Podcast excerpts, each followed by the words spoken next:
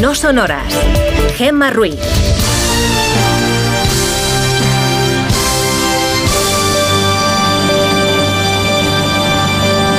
Son las 5 y 6 de la mañana, 4 y 6 en Canarias. Buenos días.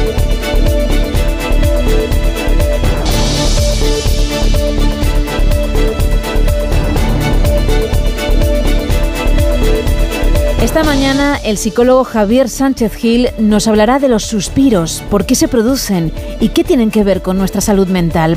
Nos marearemos un pelín con las cifras que maneja una de las artistas del momento, récord tras récord, millón tras millón para su inmensa fortuna. Y repasaremos la actualidad. Arrancamos ya y lo hacemos como siempre con la previsión del tiempo para hoy. Isa Blanco, buenos días. Buenos días, Gemma. Pues comenzamos la semana con varios avisos de la Agencia Estatal de Meteorología. A esta hora en Guadalajara, Cuenca, Norte de León y también en Palencia hay avisos por nieblas, así que mucha precaución al volante.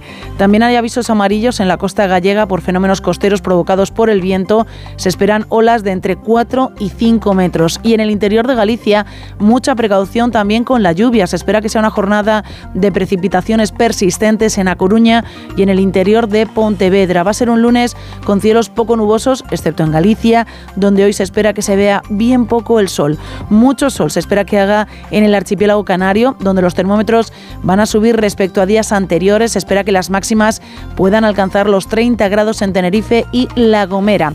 En la península también notaremos ese aumento en las temperaturas, especialmente en Andalucía. Sin embargo, tanto en el litoral mediterráneo como en el noroeste peninsular verán como hace algo más de fresquito que en jornadas pasadas. 28 grados en Murcia, 24 en Zaragoza, 18 en Palencia y en Madrid, 20 en A Coruña y 17 en León. El martes lloverá en el área cantábrica y sol en el resto del país, pero mañana contamos más. Madre mía, ¿cómo está la cosa? Eh? Sí, la cosa está un poco revuelta. Bueno, ya el fin de semana tuvimos en algunos puntos esas temperaturas prácticamente primaverales. Sí, hemos pasado. Y veo que continúa. Sí, hemos pasado de abrigos gordos a de repente tener que simplemente la cazadora vaquera. Tú tienes algún trapito por ahí apañado para estos días, pero no has hecho otra vez el cambio, ¿no? De armario. Por ahora no, por ahora me Para que no sea un locurón.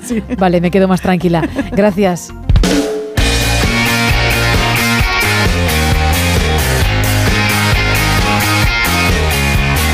Y después del fin de semana, ¿cómo viene la actualidad deportiva? Ana Rodríguez, buenos días. ¿Qué tal, Gema? Buenos días. Tarde-noche de remontadas la de ayer, la última la del Atlético de Madrid para ganar al Villarreal 3-1 con un nuevo gol de Grisman que se coloca tan solo 3 de Luis Aragonés como máximo goleador histórico del eh, club. Un Atlético de Madrid que es cuarto en la clasificación a 6 puntos del Girona, aunque los rojiblancos con un partido menos. Simeone volvía a hablar de Grisman después de este partido. No tengo ninguna duda de que de todo este tiempo que llevo yo en el Atlético de Madrid, eh, Antoine es futbolista que va a quedar en la historia del club por la cantidad de goles que, que, que, bueno, que ha marcado y que esperemos que pueda seguir marcando.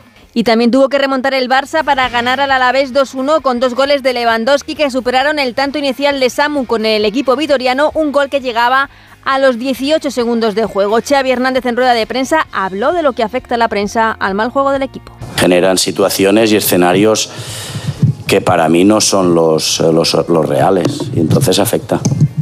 Entonces afecta, sin ninguna duda. Esto me ha pasado a mí como futbolista y le pasa a mis futbolistas.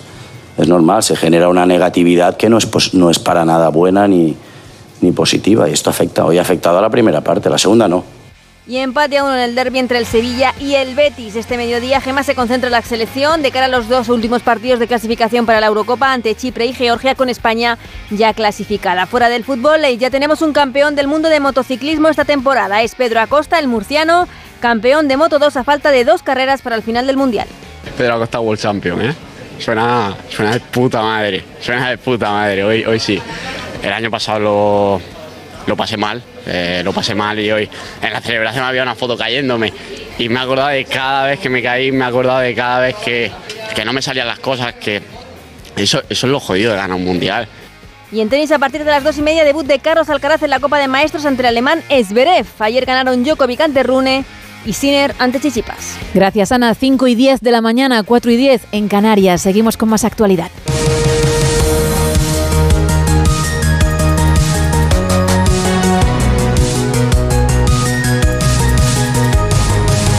Personas clamaron ayer en toda España contra Pedro Sánchez y la amnistía. El Partido Popular calcula dos millones de asistentes a dichas protestas. Solo en Madrid cifran más de 500.000 los manifestantes, 80.000 según la delegación del Gobierno. El líder del Partido Popular, Alberto Núñez Feijó, y la presidenta del Gobierno madrileño, Isabel Díaz Ayuso, estuvieron en la manifestación de la capital, Laura Lorenzo. Ha estado muy arropado Alberto Núñez Feijó en una puerta del sol abarrotada desde donde ha cargado contra un presidente del Gobierno que hace, dice, de sus necesidades personales problemas para los españoles y de su egoísmo humillación. Pedía ante miles de personas unas nuevas elecciones. No vamos a renunciar a ninguna conquista democrática. Vamos a seguir. No nos vamos a callar. No nos callaremos hasta hablar en unas elecciones y que todos podamos otra vez votar la presidenta madrileña Isabel Díaz Ayuso cree que la concentración es la prueba que Sánchez ha subestimado a España y advertía del camino hacia donde nos lleva este acuerdo. Porque Sánchez nos llevará por este camino, desde luego, a una dictadura si no hay contrapesos en el poder. Nos cuesta creerlo también, ¿verdad? Pero es que él ha decidido ser el poder ejecutivo, legislativo y judicial. Como es habitual en estas concentraciones, se ha repetido la guerra de cifras. Delegación del Gobierno habla de 80.000 personas y el Partido Popular de cerca de un millón. Mucho más floja fue la manifestación en Barcelona, Onda Cero en la ciudad condal. Robert Calvo. 6.500 personas, según la Guardia Urbana, se han concentrado en este núcleo administrativo catalán para criticar la ley de amnistía y el pacto de Sánchez con los independentistas. Alejandro Fernández, presidente del PP catalán. Rompe el espíritu de concordia del año 78 de la transición momento en el que fuimos capaces de decidir las grandes cosas todos juntos, todos los españoles, y no como se está intentando hacer hoy por la puerta de atrás y de manera absolutamente ilegal. Los partidos que han secundado la protesta piden que la gente se mantenga en las calles de manera pacífica. El líder de Ciudadanos en Cataluña, Carlos Carrizosa, pide a Sánchez que ponga las urnas. Lo que sería democrático es que convocase ahora las elecciones. Debería aceptar que con las mayorías que tiene no puede gobernar. Las personas que han acudido a esta concentración consideran que Sánchez es un corrupto. Esto además está comprando siete votos con el dinero de todos los españoles y esto se llama corrupción. Estos miles de personas que se han concentrado en San Jaume han seguido con la protesta por la vía Layetana hasta la delegación del gobierno en Barcelona. Y en Toledo, 10.000 personas según el PP, muchas menos según la policía, se manifestaron también ayer en contra de la amnistía y con una petición al presidente de Castilla-La Mancha, Emiliano García Paje, incluida Paula Fernández. 10.000 personas según el Partido Popular, entre 3.000 y 5.000 según datos de la policía, han salido a la calle en Toledo para decir no a la amnistía. El responsable de que se rompa el Estado de Derecho será, según el presidente del PP en Castilla-La Mancha, Paco Núñez, Emiliano García Paje. Por eso le pido que lo pare, porque él puede hacerlo, porque tiene la opinión en contrario y tiene ocho votos. Son los votos del Partido Socialista de Castilla-La Mancha lo que necesita España. Sánchez no necesita siete votos de Puigdemont para ser presidente del gobierno. España necesita ocho votos de la Federación Socialista de Castilla-La Mancha para salir de este desastre. Claras alusiones al presidente de Castilla-La Mancha en esta protesta que ha transcurrido sin incidentes. En total, en las cinco capitales de provincia de Castilla-La Mancha han sido 40.000, según el PP, los castellano-manchegos que han salido a la calle. Varios cargos del PSOE han admitido que no les gusta incluir lawfare en el acuerdo con Junts y han reclamado información sobre la amnistía.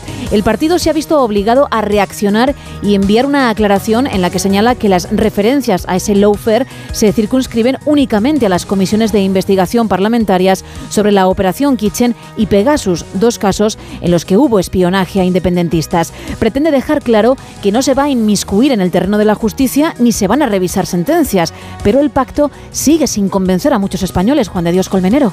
Se confirmó, se consagró, se firmó el pasado jueves el pacto inédito del PSOE con Junts, del gobierno con un prófugo de la justicia, detonante de las protestas en toda España. El pacto que aprueba por primera vez en democracia una ley de amnistía, pero es una amnistía para Puigdemont, para todos los procesados y condenados por desobediencia y malversación, amnistía para los CDR, para el tsunami democrático, el pacto que bajo el nombre de lawfare permite el control político y parlamentario de jueces y magistrados, el pacto que introduce a un verificador internacional, un verificador que cada mes sentará fuera de España al PSOE y a Junts para examinar lo que hace el gobierno. Se preguntaban parlamentarios europeos si alguien se imagina a Macron o al canciller alemán teniendo que ir fuera de Francia o de Alemania para que un verificador internacional examinara, aprobara o suspendiera la actuación de sus gobiernos. El pacto y el relato independentista, por todo ello, han protestado cientos de miles de personas en España.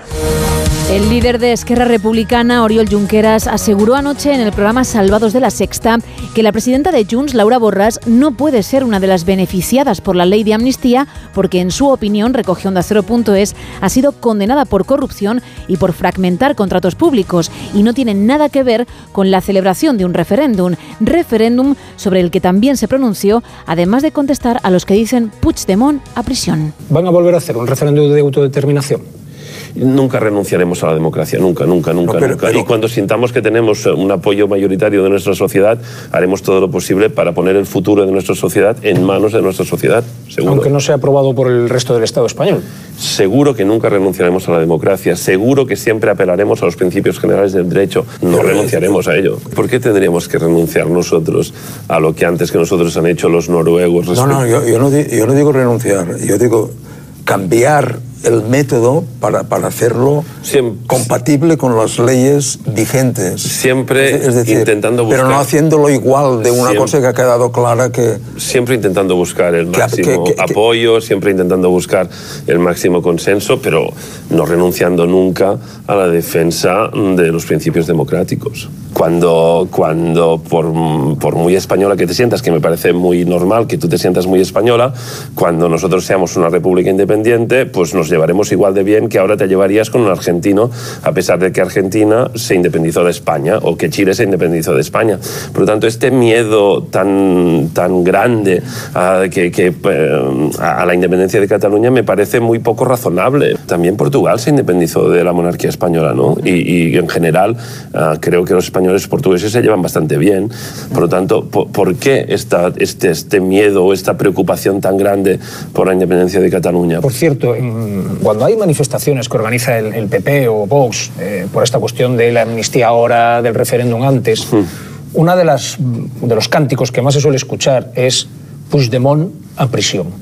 ¿A usted qué le parece cuando escucha esas cosas? Fatal. Fatal. Me parece fatal. Porque nadie que ningún demócrata tendría que estar en prisión por ser demócrata, ¿no? La cúpula de la COE se reúne hoy para analizar los pactos del PSOE con Junts, Esquerra Republicana y PNV. Ignacio Rodríguez Burgos. Este lunes la patronal COE va a reunir a su cúpula para analizar y evaluar los pactos de Pedro Sánchez con Junts, Esquerra Republicana y PNV. Varios de sus dirigentes, así como los interventores del Estado e inspectores de Hacienda y de Trabajo, han adelantado ya que corre riesgo la estabilidad, seguridad jurídica e igualdad de los españoles. En los acuerdos con Esquerra Republicana de Cataluña se aceptó una reducción de 15.000 millones en la deuda que Cataluña tiene con el Estado, deuda que correrá ahora a cargo de todos los españoles. El gobierno afirmó que extenderá la condonación al resto de las comunidades, pero no ha dicho cómo. El Ejecutivo vasco ya ha aclarado que no piensa poner ni un euro para perdonar la deuda catalana, que si les afecta se la van a descontar del cupo. Entre los expertos económicos como FEDE hay preocupación también por el hachazo al sistema fiscal y financiero tras el acuerdo con Junts. Unido a la amnistía y el futuro de los jueces, resalta el diálogo singular en los impuestos reconocidos por el PSOE. Junts reclama que Cataluña sea una excepción fiscal y la cesión del 100% de los tributos, lo que finalizaría en un cupo a la catalana. Una de las grandes reivindicaciones históricas de la socialdemocracia es la redistribución de la riqueza. Con nuevos cupos fiscales queda fatalmente herida. Por otro lado están las pensiones, la joya de la corona del sistema de protección social. El PSOE, con la firma de Pedro Sánchez, ha aceptado trasladar al gobierno de Vitoria el régimen económico de la seguridad social, lo que con el tiempo podría terminar en una seguridad social vasca. En el País Vasco las pensiones son deficitarias en 4.300 millones. Moncloa dice que no se pone en peligro la caja única, pero Hacienda prestará este año casi 40.000 millones para tapar el agujero de la seguridad social. Habrá que ver cómo encaja todo esto, las pensiones de los españoles, con el cupo y la excepcionalidad foral. La ONU registra 137 ataques contra la atención sanitaria en Gaza desde el inicio del conflicto. Unos ataques que han provocado la muerte de 521 personas, entre ellas 16 trabajadores humanitarios, y han dejado casi 700 heridos. El conflicto en la franja continúa, pero la tensión sigue aumentando también en el norte de Israel. Corresponsal en el país, Hanaveris. Mientras continúa la guerra entre Israel y Hamas en Gaza y los disparos de cohetes desde Gaza hacia el sur de Israel, en la práctica hay guerra también en la frontera norte de Israel. Hace ya días que se intensificaron los disparos tanto de proyectiles como de drones explosivos desde Líbano hacia territorio israelí. Resultaron gravemente heridos seis civiles israelíes, uno de ellos en estado especialmente grave todos empleados en la Compañía Nacional de Electricidad, que estaban arreglando el daño sufrido por las instalaciones a raíz de un ataque anterior por parte de Hezbollah. Israel responde a todos estos ataques disparando a las células terroristas que los lanzan y a las posiciones de Hezbollah. Hablamos ahora del nuevo medicamento para dejar de fumar financiado por Sanidad. Se llama Recigarum y está indicado en pacientes mayores de 18 años para el tratamiento del tabaquismo y la reducción de la ansiedad por la nicotina. Es caro. Sin financiación cuesta 111 euros, pero los pacientes podrán beneficiarse de una cobertura de entre el 40 y el 60% del precio del fármaco siempre que cumplan unos requisitos. Noa Rey, farmacéutica y miembro de la Junta Directiva del Comité Nacional para la Prevención del Tabaquismo, estuvo ayer en los micrófonos de Por fin no es lunes con Jaime Cantizano para hablar de ello. La verdad es que estamos contentísimos porque tenemos primero una nueva herramienta para luchar contra el tabaquismo y después porque encima está financiado y la evidencia nos dice que si financias el tratamiento pues va a haber más personas que se animen a hacer un intento serio y a dejarlo. Entonces estamos, como tú dices, de enhorabuena. Aún así nosotros estamos muy contentos porque los medios de comunicación, la verdad es que, mm, hombre, nos gustaría siempre un poco más eco, pero la verdad nos ayudáis mucho porque cuando la gente escucha la radio, ve la televisión y se habla de este tema, pues hay más gente que hace clic y dice, venga, voy a hacer un intento. Así que estamos muy contentos. Bueno, la citisina, el, eh, bueno, el recigarum, el principio activo es la citisiniclina, que es muy difícil de pronunciar. Y es exactamente el mismo principio activo que el otro fármaco que tenemos financiado desde, desde febrero, la citisina, con el fármaco Todacitam. Es un medicamento muy, muy, muy seguro. Eh, lleva, bueno, lleva décadas eh, comercializándose en el resto de Europa. Claro, eso te iba a preguntar, perdona, porque es muy antigua esta sustancia, este principio activo? ¿Para qué se estaba utilizando? Sí, sí, sí, sí. sí. Pues mira, nosotros, eh, nosotros aquí en, España no lo teníamos porque teníamos como si dijéramos a su, a su primo mayor, a la vareniclina, que era el famoso champis. Lo que pasa es que el champis está ahora sin comercializarse porque bueno, apareció una, una contaminación en uno de sus componentes y bueno, pues está retirada de comercializarse y se está bueno, intentando que vuelva otra vez a salir. Y mientras tanto, entonces recuperamos este fármaco que llevaban en otros países europeos, bueno, décadas, ya te digo, desde la Segunda Guerra Mundial, la utilizaban los soldados cuando no tenían disponibilidad de tabaco pues para calmar esa abstinencia. Entonces es un fármaco que conocemos muchísimo y por eso estamos muy tranquilos al utilizarlo porque es un fármaco muy, muy, muy seguro. Llevamos esos décadas eh, comercializándolo fuera de España y, y no ha reportado nunca ningún efecto adverso grave, así que estamos muy contentos. Claro, principalmente actúa sobre esa sensación de necesito fumar. Eh, el mono, lo que conocemos el mono. Exacto, lo que hace es que tú tengas menos ganas de fumar, menos monos, menos craving, que sea mucho más llevadero dejar de, dejar de fumar. A ver, tú puedes dejar de fumar proponiéndote mañana decir, bueno, yo el lunes lo dejo, ¿vale? Lo dejo. Y yo siempre pongo el mismo símil. Eh, tú puedes correr en tacones, pero la verdad es que es mucho más fácil correr con zapatillas deportivas. Entonces, em, ¿puedes dejar de fumar eh, mañana lunes proponiéndotelo así? Pues podrías dejarlo, pero es mucho más fácil si lo haces con, con un tratamiento farmacológico indicado. De hecho, duplica las probabilidades de ser abstinente utilizar un fármaco indicado para ello.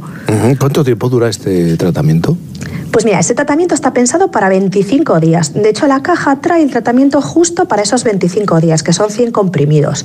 Tú tienes que dejar de fumar, tienes que intentar dejar de fumar entre los 5 primeros días, porque si no podríamos aumentar pues, algún efecto adverso que pueda aparecer. Entonces, los primeros 5 días eh, eh, tienes que dejarlo. Y está financiado por la Seguridad Social. Eh, seguro que eh, algunos oyentes pensarán eh, sobre esta cuestión. ¿Y por qué yo, que no fumo, tengo que financiar con, con mis aportaciones, con mis impuestos, la solución a una adicción de las personas que fuman? Bueno, la verdad es que el, tabaquismo es una, enfermedad que nos afecta a todos. Es ya un problema de salud pública debido a la cantidad de muertes que hay. Y los jóvenes también. Exacto. Bueno, de hecho, la, industria del tabaco en los que se está fijando son los jóvenes, incluso diría los niños. Entonces, nosotros sabemos que, eh, fumar no solo mata, no solo eh, perjudica la salud de la persona que fuma, sino la del, la del entorno, la de todos los que rodean al fumador. Entonces, por eso nosotros necesitamos acabar con esta, con esta lacra. Esta es nuestra verdadera epidemia. Al año mueren 8 millones de personas solo por el tabaco, de las cuales eh, un 20% nunca ha fumado. O sea, eh, le va a matar el humo del tabaco. Eso es muy, muy, muy importante. La Seguridad Social financia un tratamiento, ¿no? Sí, financia un tratamiento al, año. Un intento, sí. Ellos financian un tratamiento al año. Eh, ¿Quiere decir que este medicamento no se puede utilizar más veces al año? No. Quiere decir que la Seguridad Social solo va a cubrir un intento al año. Por eso nosotros siempre decimos que cuando quieran hacer eh, un intento, que realmente estén muy empeñados en hacerlo, ¿vale? Para aprovechar esta financiación, ¿vale? ¿Y posibilidades de éxito? qué indican los estudios? Los estudios indican que sobre todo el uso de fármacos duplica las probabilidades de ser abstinente. Es decir, no hay duda en utilizar un fármaco para aquellas personas en las que esté indicado, que no haya ninguna contraindicación para ellos. Porque está claro que mejora muchísimo las probabilidades de éxito. Y si aún encima lo hace acompañado de un profesional sanitario formado en tabaquismo, que sepa del tema, es que podemos llegar a multiplicar por tres las probabilidades de ser abstinente. ¿Cualquier persona puede optar a este fármaco o hay que cumplir algún tipo de requisito, no sé, eh, cigarrillos fumados eh, en 24 horas? Sí, bueno, realmente son más bien criterios económicos más que sanitarios, ¿no? Para que se financie por el sistema público. Pero a día de hoy, por ejemplo, se pide que, pues, que haya más de, un consumo de más de 10 cigarrillos al, al día, ¿vale? Y en, en, un test, bueno, que hacemos nosotros de dependencia a la nicotina, bueno, pues que exista un, un, un número determinado, un porcentaje alto, ¿vale? Para de que quieras dejar de fumar, ¿vale? De motivación para dejarlo, ¿vale? Y pero realmente son, criterios económicos. Se puede utilizar en, cualquier persona ¿vale? Que, quiera dejar de fumar y que no necesita una contraindicación, que a lo mejor puede ser, pues, por ejemplo, no se puede utilizar con personas que a tratamiento eh, antituberculoso o en personas con insuficiencia renal grave. En el resto de pacientes se puede utilizar sin problema. Después de décadas en el quirófano, el doctor Mariano Alonso Puig se adentró en la investigación del cerebro. Hoy en día se ha convertido en uno de los especialistas más populares del mundo y acaba de publicar su libro El Camino del Despertar, sobre el que habló en La Rosa de los Vientos con Bruno Cardeñosa y Silvia Casasola. Todos tenemos experiencia de haber tenido pesadillas o, sueños con un gran componente dramático y la alegría que, eh, supone cuando uno despierta y dice, menos mal que eso era solo un sueño. Entonces, el camino del despertar es darnos cuenta de que eh, el dolor que experimentamos en, nuestra en, la vida, el dolor es inherente con la con la naturaleza humana. Uno enferma, pues le duele lo que sea. Uno pierde un ser querido, naturalmente que le da que le genera un dolor. Una persona eh, pierde un trabajo, lo mismo. Y esto es parte de la naturaleza humana. Entonces esto no es que tengamos que despertar a esto porque, porque sería como negar una, una realidad. ¿De qué tenemos que despertar? De un componente diferente, que es el sufrimiento. El sufrimiento es una creación de la mente que, que intensifica y prolonga cualquier forma de dolor. Y nosotros a lo que tenemos que despertar es a una realidad que es la siguiente. El dolor hay que aceptarlo, el sufrimiento no hay por qué soportarlo, porque es una creación de la mente. Entonces la mente tiene que despertar a una realidad más profunda, que es eh, lo que el ser humano es en realidad. Entonces el ser humano tiene tal dignidad, tiene tal linaje, es un hijo del universo, es un hijo de las estrellas. Entonces el ser humano eh, puede vivir de una manera diferente. Nosotros podemos vivir de una manera diferente. Ya sé que nos da la sensación, con todos los horrores que vemos por ahí, que esto es una utopía. Sin embargo, no lo es. También cuando estamos durmiendo nos parece que eso es real. Eh, y cuando nosotros abrimos los ojos mm, por la mañana, cuando nos despertamos, decimos, menos mal que era un sueño. Pero cuando estábamos dormidos nos parecía real. Pues de la misma manera, gran parte del sufrimiento que experimentamos es lo que los hindús llaman maya, es decir, es un espejismo que la mente crea y que nos atrapa, dándonos una sensación de realidad que no es así. Y tenemos muchas, muchas experiencias de esto, es decir, personas, por ejemplo, pues que se le diagnostica una enfermedad, lógicamente tienen su miedo, tienen su dolor, y sin embargo cuando despiertan a, los grandes recursos que tiene en su interior, llevan su enfermedad con un nivel de serenidad, con un nivel de tranquilidad y con un nivel de confianza completamente distinto a, a, si hubieran caído en la desesperanza, en la sensación de impotencia. Y no solo eso, es que en muchos casos, en muchísimos casos, esto se refleja en el funcionamiento del cuerpo, en cómo el propio organismo rechaza la enfermedad, lucha con más fuerza, con más eficiencia contra la enfermedad. Cinco y media, cuatro y media en Canarias.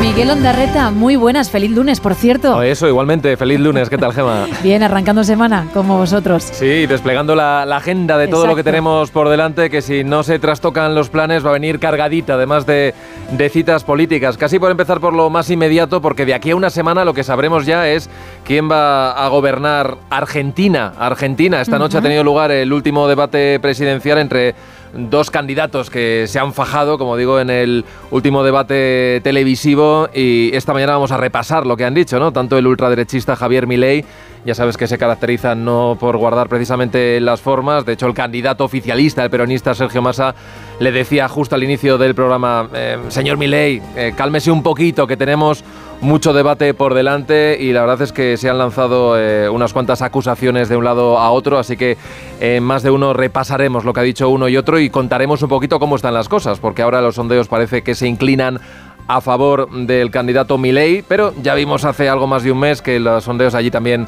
fallaron, como ocurrió en, en España. También por eh, hablar del exterior, hoy estamos muy pendientes de la situación en Oriente Próximo, en Gaza, de ese paso de Rafah hacia Egipto, donde quizás hoy, si nada se tuerce, también vamos a poder ver salir al primer grupo de 40 españoles que lleva allí atrapado en la franja eh, desde el inicio de la ofensiva y más o menos unos 180 eh, los cálculos eh, que tenía el, consulado es que hoy puedan salir esa cifra, entre 30 a 40, la mitad de ellos son menores de edad y se les ha citado eh, a las 7 de la mañana allí, así que estaremos muy pendientes de lo que ocurre en la franja de Gaza donde continúan los bombardeos y la situación que se está describiendo sobre todo en los hospitales, en el principal, en el de Al-Shifa es tremenda, de hecho ya ha dejado de funcionar como otros muchos centros médicos. En cuanto a la política nacional, te decía que va a estar cargada de, citas esta semana porque hoy, en principio, es cuando se va a registrar la proposición de ley de amnistía, esa de la que no sabemos nada prácticamente de los detalles de esa letra pequeña.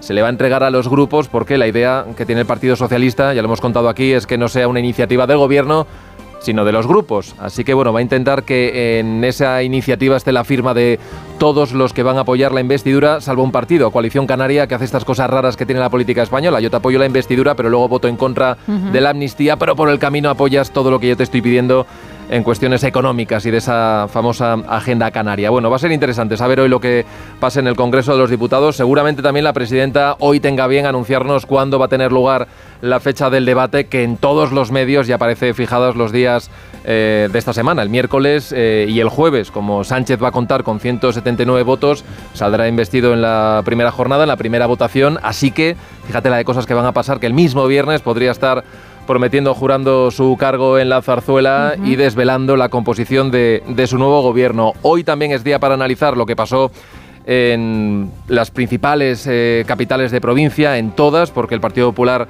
había hecho una convocatoria para protestar contra la amnistía y la verdad es que cientos de miles de personas salieron a, esa convocatoria. Las cifras ya sabes que en esto se nos da bastante mal en España contabilizar cuánta gente sale a protestar, porque te doy el caso de, de Madrid, la delegación del gobierno habla de 80.000, que dice el Partido Popular. Bueno, pues que salieron pues eh, más o menos un millón de personas. De 80.000 a un millón es algo más de multiplicar por 12. Así que, en fin, yo creo que eh, por un lado y por el otro los cálculos no salen bien. Lo que es evidente es que las manifestaciones y concentraciones fueron multitudinarias eh, y se escucharon muchos gritos contra la amnistía, también contra Sánchez, contra Puigdemont, también, bueno, pues algunos insultos e improperios, pero el malestar está ahí y el mensaje que quiso dejar ayer Feijó, antes de enfrentarse a ese debate de investidura, es que no les va a callar nadie. También se desvinculó de esas protestas violentas en la sede del Partido Socialista y dijo que van a seguir en la calle hasta que vuelva a haber elecciones. Así que así empieza este, este lunes. Tenemos eh, ingredientes para llenar unas cuantas horas, eh, no solamente el lunes, sino el resto de días de la semana. Eso te iba a decir, que no solo hoy, sino la semana entera. Pues estaremos como siempre al otro lado. Muchas gracias, Miguel. Buen día y buen arranque de semana. Chao, Gemma. Igualmente, chao. Son las 5 y 35, 4 y 35 en Canarias. ¡Paren las rotativas! Vale, ya pueden arrancar. Bueno, Isa, vale, ya pueden arrancar, dice Homer Simpson en tu sección, así que arranca tú también porque inicia semana como todos nosotros. ¿Y con qué precisamente? Pues mira, la semana pasada comencé hablando de guantes, de cuáles eran los mejores para darnos calorcito, y hoy sigo hablando de guantes, pero en este caso de béisbol y además de Ah. los más caros de la historia. Menudo Vale. giro de guion he dado, ¿eh? No, la verdad es que he dicho, espérate, que nos vamos al que me béisbol. esperaba una bufanda y me acaba de partir ahora mismo. Ya llegará la bufanda, ya llegará. Bueno, cuéntame. Mira, en 1999 la casa de subastas Sotheby's vendió por 387 mil dólares, que es unos 362 mil euros, un guante de una leyenda de ese deporte en la década de los 20, de la década de los 20 y de los 30, el primer base de los Yankees de Nueva York, Lou Gehrig, quien decidió retirarse en 1937, por desgracia, porque le diagnosticaron ELA. Su guante era tan preciado que en el 99 pagaron por él 362.000 euros, que Uh, ya es dinero. mucho. En 2013, Steiner Sports vendió eh, alrededor de 349.000 euros un guante usado en la Serie Mundial de 1955 y 1956 por Jackie Robinson, el primer deportista negro en ingresar en las ligas mayores de béisbol que jugó la mayor parte de su carrera para los Brooklyn Dodgers. Pero es que el récord del guante más caro llegó en noviembre del 22, se realizó la subasta anual en Louisville Slugger Museum and Factory y se estableció este récord pagando 1.530.000 dólares por un guante de béisbol de Babe Ruth, que para muchos fue el mejor jugador de béisbol de todos los tiempos. El precio de venta del guante fue una auténtica locura, no pensaban que iban a, a ganar todo este dinero. Como curiosidad sobre este guante, es que en la década de los años 60, tras la muerte de su propietario, el guante pues lo metieron en una caja durante 50 años. Y durante esos 50 años nadie lo vio. ¿Qué pasa? Que cuando llegó el momento de la subasta, existían ciertas dudas de si era una copia o si era, si era el original. Y la forma en la que determinaron que era auténtico fueron las manchas de tabaco que tenía el guante porque el amigo fumaba mientras tenía el guante en la mano, con lo cual dijeron, este es el auténtico. Y si queréis conocer su historia, hay una película que se estrenó en el 92 que se llama El Gran Babe y ahí tenéis toda la historia del guante y de su propietario. Un milloncito y pico, ¿no? Madre mía, no sabemos eh, el precio inicial de la subasta. No. Pero has dicho que se esperaba mucho menos, a lo- así que a lo mejor partieron de 10.000 dólares y fíjate, o, o 20.000 y fíjate a, a la cifra que llegaron. Claro, ¿no? la idea era llegar igual a los 300.000, 400.000 euros y al final 1.530.000 dólares se pagó por este guante de béisbol. Qué barbaridad. Bueno, quédate, ¿Me quedo? Isa. Bueno, siempre te quedas, pero hoy escuchando con más atención si cabe, porque estrenamos sección. Con nuestra compañera, con Marta López, con la que vamos a viajar a sitios de ensueño. Cuando quieras, Marta, muy buenas. Buenas madrugadas, Gema. Hoy traigo tres sitios maravillosos a los que nos encantaría viajar, seguro. Nuestra primera parada es la isla de Capri. Esta isla es sinónimo del lujo italiano, célebre por su belleza al mejor estilo mediterráneo y centro de vacaciones y relax desde la antigua República Romana.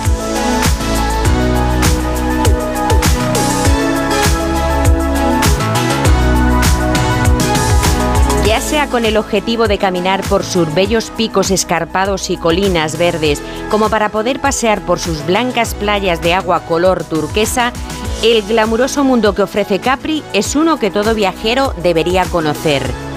¿Y qué decir de su gastronomía que no nos deja indiferente a nadie?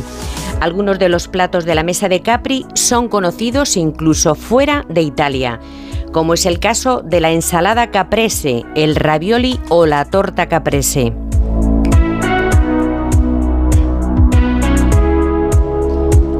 Seguimos nuestro recorrido por el Mediterráneo y es que las cosas más bellas nacieron en sus aguas saladas, en sus calas cristalinas, en sus islas y en esa luz tan especial que baña sus pueblos.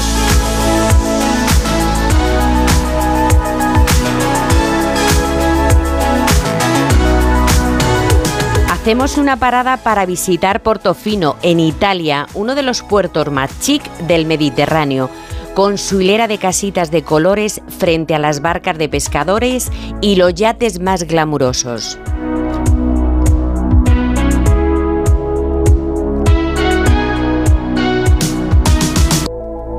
¿Y qué decir del pequeño centro histórico de Portofino que merece una visita hecha con toda la tranquilidad del mundo, incluyendo una parada en uno de los muchos restaurantes o bares con vistas al mar?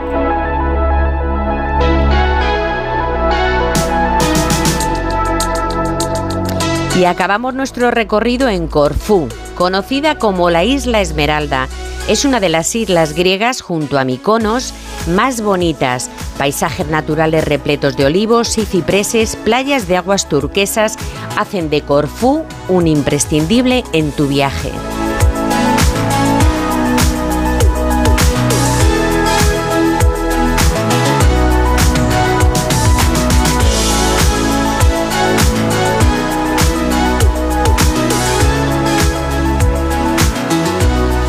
No son horas. Gemma Ruiz. Monforte, ¿hasta qué fecha nos vamos hoy?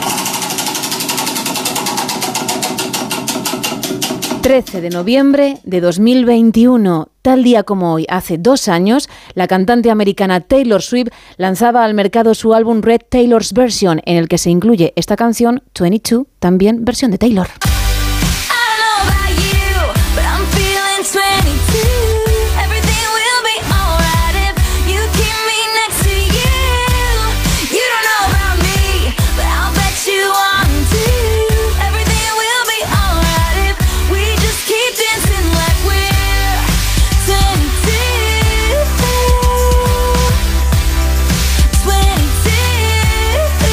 Quiere decir esto de Taylor's Version? Te estarás preguntando si no eres fan o no has escuchado nada de ella, aunque es difícil porque últimamente está en todas partes.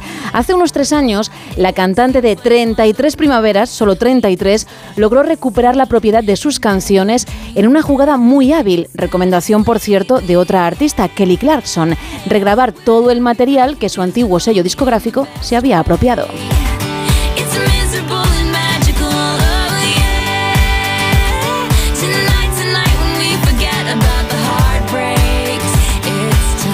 En 2019, Big Machine Records vendió por 300 millones de dólares las canciones de sus primeros seis álbumes. El comprador, Scooter Brown, un hombre muy conocido en la industria musical y manager de otros artistas como Justin Bieber, Demi Lovato y Ariana Grande. Estas dos últimas ya le han despedido. Según Taylor Swift, a ella no se le dio la oportunidad de comprar sus temas e incluso se le impidió interpretarlos en distintos eventos y hasta se publicó un álbum en directo sin su consentimiento la cantante de Tennessee dijo, basta, regrabó esos álbumes y voilà, no ha parado de cosechar éxitos.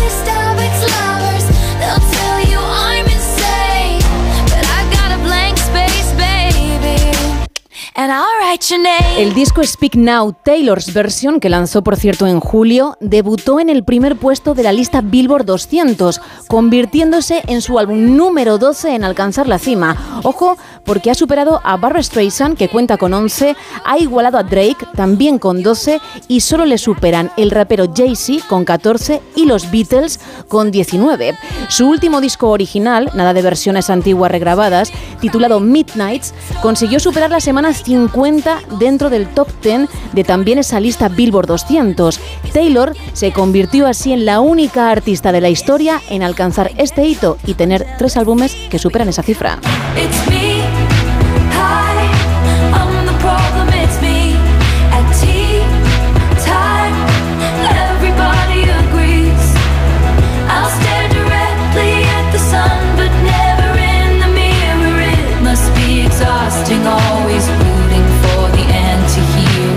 Ese álbum además batió otro récord. Se convirtió en el más escuchado en el primer día de lanzamiento en la historia de la plataforma Spotify, cerca de 180 millones de reproducciones. Y este tema que suena de fondo, Anti-Hero, que está incluido en él, hasta la fecha lleva más de 1.200 millones de escuchas, solo superado por Cruel Summer de su álbum Lover, que supera los 1.300 millones.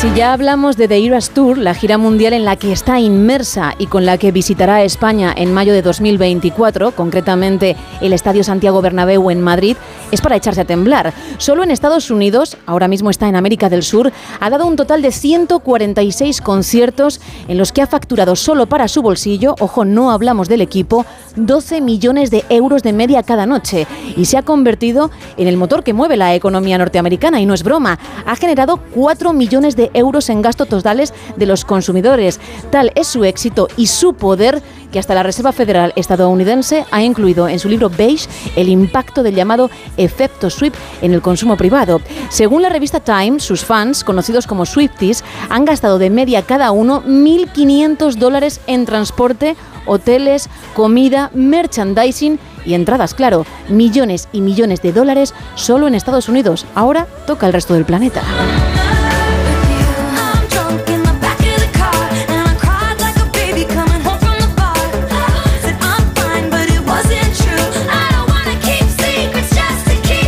Si tal boom no fuera suficiente, si no tuviese ya mucho dinero, la cantante decidió llevar a los cines su gira. En octubre, aquellos a los que les fue imposible conseguir entradas para sus shows pudieron verla en pantalla grande.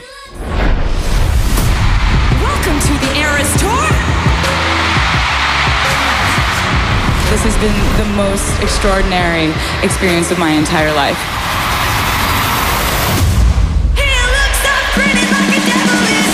Ha logrado recaudar casi 200 millones de euros en todo el mundo, solo 100 de ellos en venta anticipada de entradas, convirtiéndose en la película de un concierto más taquillera de la historia. En España, casi 2 millones de euritos. Ahora bien, con tantos récords y tantas cifras millonarias, es inevitable preguntarse cuál es la inmensa riqueza de esta mujer.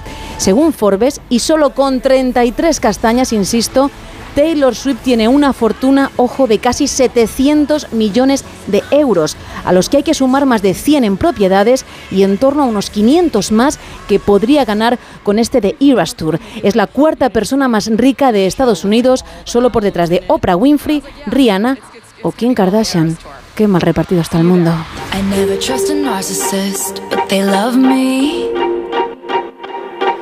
So I play them like a violin And I make it look oh so easy. Cause for every lie I tell them They tell me three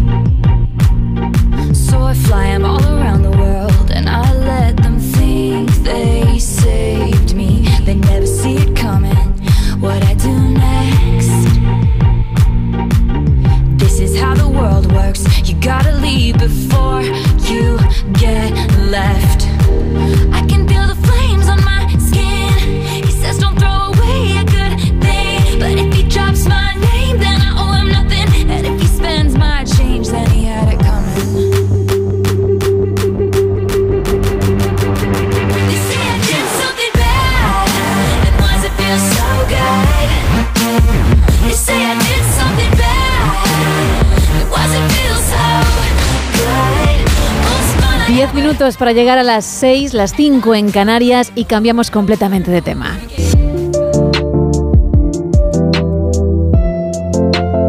Porque ya me está esperando nuestro psicólogo Javier Sánchez Gil. Muy buenos días. Muy buenos días, Gemma, ¿qué tal? Muy bien, ¿y tú? Muy bien, empezando el día. Ahí, empezando madrugando mucho, como siempre, porque tienes que estar en No Sonoras, con lo cual todo correcto. Bueno, hoy espero que no suspires mucho, porque de eso va la cosa. Lo digo por madrugar y por estar en No Sonoras. sí, pues que el otro día en sesión una chica me dijo que su madre le había dicho que me preguntara que qué significaba que estuviera todo el día suspirando. De hecho, la madre estaba muy preocupada porque tuviera relación con algún tipo de malestar psicológico como la depresión o la ansiedad. Y sinceramente pues no supe qué responderle. No había escuchado yo nunca la relación pues entre los suspiros y la salud mental. Pero me acordé que mi jefe, Alberto Moreno, que es CEO también del centro en el que yo trabajo, en el Centro Elemental, escribió un artículo sobre suspiros y su relación con la psicología. Ajá. Así que aprovechándolo, vamos a hablar hoy pues de los suspiros. ¿Tú sueles suspirar mucho? Sí, sí, sí, sí, sí. Que por cierto, cuando lo haces, sobre todo si eres muy joven, la gente, como lo relaciona con personas más mayores, te dicen, ay madre, es que parece que tienes 30 mm, años más y dices, bueno, no, no tiene por qué. Con lo cual yo lo llevo haciendo muchísimo tiempo, ¿eh? Como bueno, señora, no pasa nada que suspire. ¿no? Efectivamente. Y, da igual la edad, se puede hacer en cualquier momento y, eso, en cualquier época. Es verdad, y es que está bien suspirar, ya que es un fenómeno tanto fisiológico como psicológico. Si nos centramos más en la parte más biológica, parece ser que nuestro cerebro tiene un centro de neuronas encargado de la respiración. Dependiendo de las neuronas que se activen, podemos activar diferentes tipos de respiración que nos ayuden, por ejemplo, a bostezar, con la tos, con el llanto, con la propia respiración normal y con los suspiros. Los seres humanos, humanos no, humanos, suspiramos de media 12 veces en una hora. Oye, pues entonces, perdona. Ah, vale, porque digo, perdóname, pero yo que más o menos suelo ser consciente, no estoy ahí, ¿eh? Suspiro mucho menos. Lo digo para todos aquellos que me decían, jo, ¿cómo suspiras? Pues toma. Ah, tú también, te puedes decir. Efectivamente, a lo mejor tú más. Y como bien apuntas, no eres consciente de ello, no, no te das cuenta. Exacto, es que la explicación más aceptada tiene que ver con los alveolos de nuestros pulmones. En estos alveolos ocurre el intercambio de oxígeno y dióxido de carbono. La respiración normal a veces no abre lo suficientemente los alveolos, por lo que recurre a suspirar para que estos se abran más, ingresando el doble del volumen de aire. Hasta aquí pues la parte más biológica. ¿Dónde entra la psicología? Ay, venga, vamos. vamos con ellos, sí, sí. Parece ser que los suspiros son un reset, tanto físico como emocional ya que cuando lo hacemos sentimos cierta sensación de alivio. Sí. Además parece ser que tiene una función social y comunicativa, ah. ya que envía un mensaje a los demás, pero con diferencia en la interpretación del mismo. Parece ser que interpretamos de forma diferente un suspiro en nosotros mismos que en los demás. Cuando vemos a alguien suspirar, solemos interpretarlo como tristeza, pero si somos nosotros mismos los que suspiramos y somos conscientes de ello, por supuesto, es más por frustración. Vale. Aún así, los seres humanos parece que utilizamos más el suspiro cuando estamos mal anímicamente, ya sea por tristeza, por decepción, por agobio o por aburrimiento. Y por supuesto también por ansiedad, debido al efecto relajante que los suspiros producen. Por tanto, después de esto, si te pillas suspirando, comienza a preguntarte, ¿por qué lo hago? Efectivamente, y sobre todo porque lo hago mucho, ¿no? Si también se da el caso. Exacto. Vale, porque puede ser que a lo mejor tengas un cuadro de ansiedad o que, bueno, pues estés más frustrado de lo que crees, ¿no? O más tristón. Claro, aún así, darle la importancia que tiene, es decir, el suspiro en realidad es algo positivo. Vamos a ver el vaso siempre medio lleno, o al menos en esta sección lo vamos a intentar. Si te sirve para sentirte mejor después de esa acción, pues fantástico. Eso es. Vale. Bueno, antes de terminar, porque desde hace unas semanas solemos hacer lo que voy a contar a continuación, vamos a hablar de una consulta que uno de nuestros oyentes te ha enviado a un determinado canal que también ahora vamos a recordar. Son varias las personas que se ponen en contacto contigo, tú obviamente en privado contestas a todas ellas, pero siempre elegimos una de dichas consultas, de dichas dudas, para de forma anónima tratarla ante el micrófono para aquellos que están pasando por una situación similar y, que pueden pensar, anda, pues con lo que habéis contado, poniéndolo en práctica, igual encuentro también cierto alivio. Vamos primero con ese canal, Javier, al que se pueden dirigir, insisto, para preguntarte lo que deseen. En el número de teléfono 656 550484 estaré encantado de resolver cualquier duda. Vamos a recordarlo. 656 550484. Perfecto, porque luego también daremos los canales en los que uno puede ponerse en contacto contigo si necesita terapia, necesita acudir a ti. Pero para esas consultas, ahí está el número. ¿Y con cuál nos quedamos en esta semana? Pues esta semana nos quedamos con una que dice, hola Javier, escuché tu último programa sobre la culpa y no sé, ¿es normal sentirme culpable todo el tiempo? La relación con mi familia ha sido muy mala desde siempre. Dan más problemas que soluciones. Decidí, hace años alejarme de ellos, pero me siento culpable de no estar en ciertas ocasiones. Volvemos a hablar de la culpa, que recordemos que tenía esa función reparadora de ponernos en marcha para arreglar algo eh, que hemos hecho mal, pero hasta cierto punto. Vivimos en una sociedad en la que nos sentimos obligados a querer a nuestros familiares por el mero hecho de la conexión sanguínea. Y eso a veces trae más dolores de cabeza que alegría. Sí. Estoy harto de escuchar en consulta frases como si no fuera mi padre o mi hermano, yo de esa persona no sería amigo. Y me parece genial, pero es cierto que trae la culpabilidad y los remordimientos a nuestra cabeza. Aún así, me gustaría enviar un mensaje de que no tenemos que aguantar cosas que nos dañan, solo por el mero hecho de que vengan de parte de gente con la que solo compartimos lazos de sangre. Claro. Parafraseando a dos grandes filósofos, Timón y Pumba, Hakuna Matata, baby deja vivir. Efectivamente. Y además, muy claro, más claro agua, desde luego. Bueno, pues Javier, vamos a recordar ahora sí también esos canales, insisto, en los que la gente puede decir, hey, Javier, que te necesito, que, que esto es muy serio o que yo solo no puedo. Por supuesto, yo soy psicoterapeuta en el Centro Elemental de Málaga y aparte, pues también hago consulta online para el resto del mundo. ¿Cómo pueden contactar conmigo? Pues por un lado, por el Instagram, arroba no te sientes en el diván, en la web www.notesientesenliban.com en el apartado contacto y en el número de teléfono de antes, el 656 550484. Perfecto, pues Javier, muchísimas gracias y dentro de una semana hablamos, ¿vale? Hasta la semana que viene. Adiós. Chao, chao. Menos de tres minutos para terminar, vamos bajando el telón.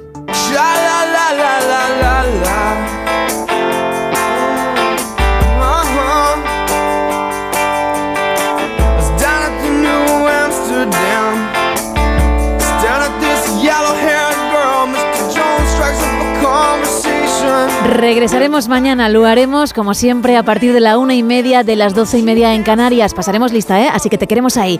Que pases un feliz lunes y lo dicho, hasta mañana.